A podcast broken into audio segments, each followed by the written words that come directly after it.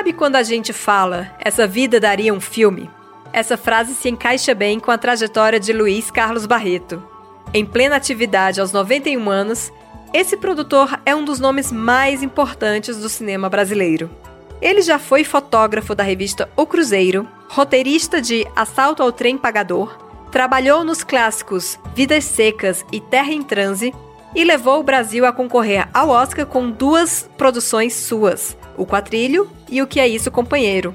É essa vida bastante rica de fatos e causos que embala o documentário Barretão, em cartaz na 43ª Mostra, sobre o qual o diretor Marcelo Santiago conversa agora comigo, Amanda Queiroz, em mais um podcast da Mostra.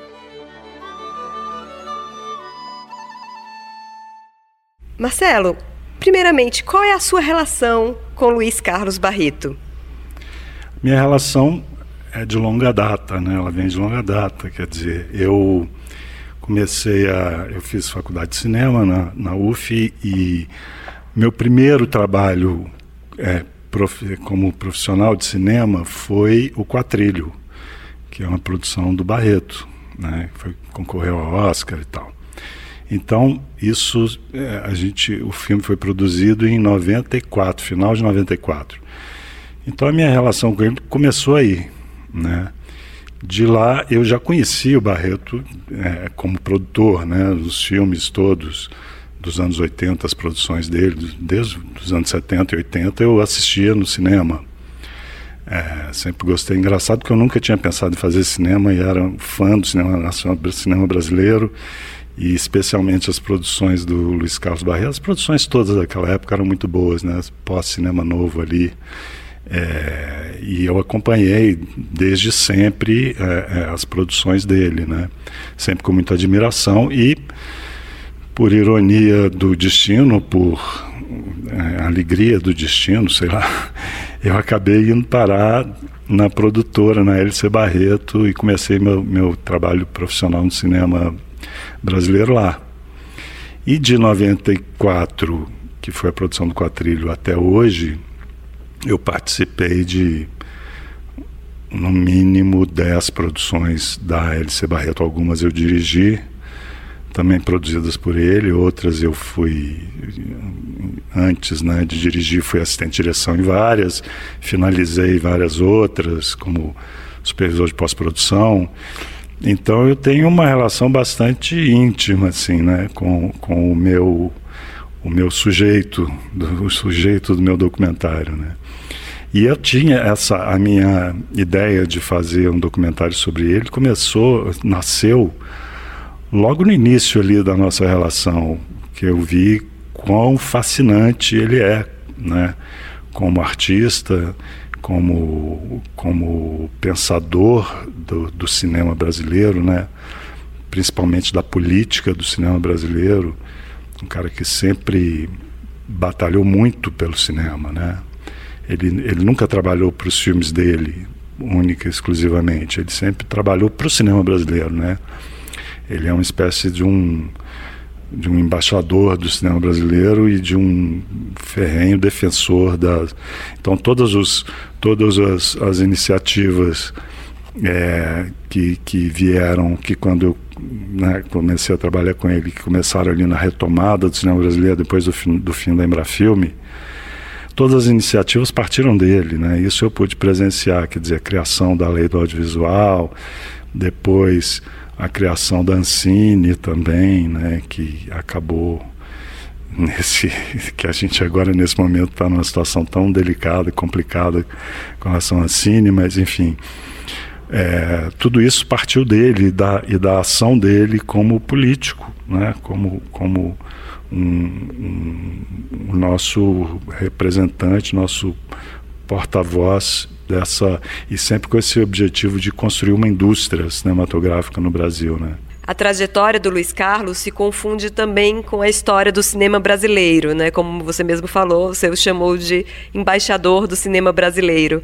O documentário também é, de certa forma, um documentário sobre essa trajetória do cinema brasileiro? É isso, né? A história. É, é, você não pode dissociar a história do Luiz Carlos Barreto com a história do, do cinema brasileiro, né? ele está presente em todos os momentos, não só com as produções, mas, como eu disse, com, com a atuação direta ali na criação das políticas e no, na, na, manutenção e na construção dessa tão sonhada indústria cinematográfica brasileira, né? É, se confunde totalmente, né? É, ele é um cara que, que, que quer dizer, o, o Geneton Moraes Neto, que foi o nosso digamos, entrevistador do filme, o Geneton, grande jornalista, falecido há dois, três anos atrás, ele chegou a ver o primeiro corte do filme, felizmente. Né? E ele, ele é que conduziu ali uma longa entrevista que a gente fez com o Luiz Carlos, que faz parte do filme. E ele dizia que o Barreto é o único, talvez o único brasileiro vivo que tenha uma história é, pessoal para contar é, de Getúlio Vargas até o, na época a Dilma, né?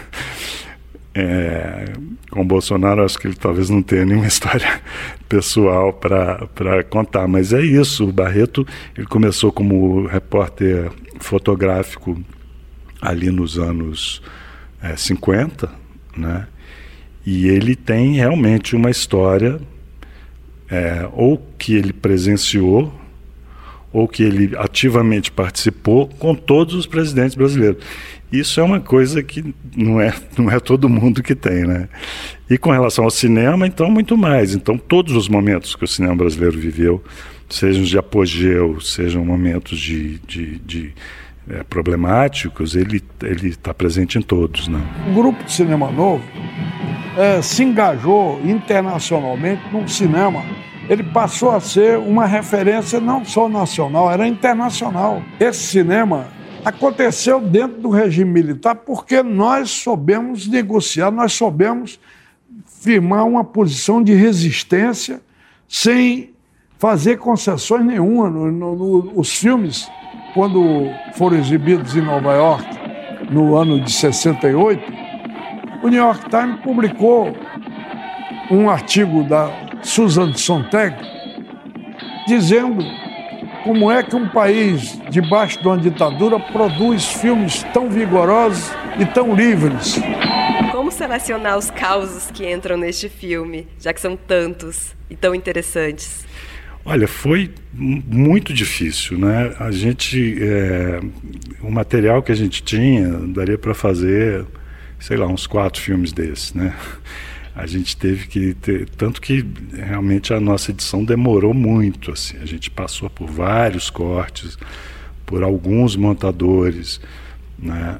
A gente teve uma participação muito especial do Eduardo Scorel como como é, consultor de, de montagem e mas enfim, foi um trabalho não só na construção do filme, mas na seleção dessas histórias, né? Porque são sempre histórias sensacionais, né?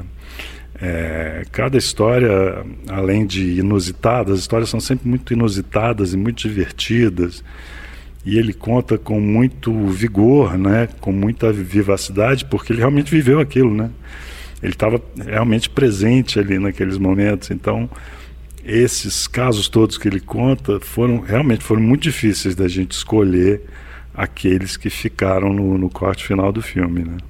Podemos dizer que o cinema faz parte da vida pessoal do Barreto também, né? Dado que Lucy, sua esposa, seus filhos, todo mundo se envolveu com o cinema no final das contas.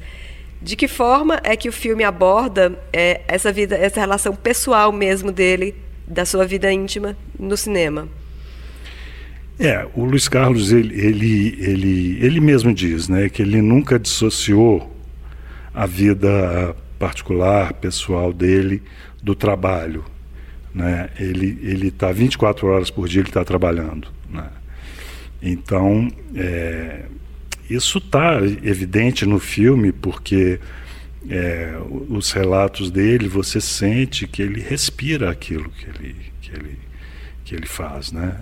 Você sente o quão é, é envolvido pessoalmente e é, intimamente, profundamente com o trabalho. Ele não, realmente não tem um momento de descanso. Ele onde quer que ele esteja, ele, ele como lazer, ele vai assistir filme, exemplo, vai ao cinema. Né?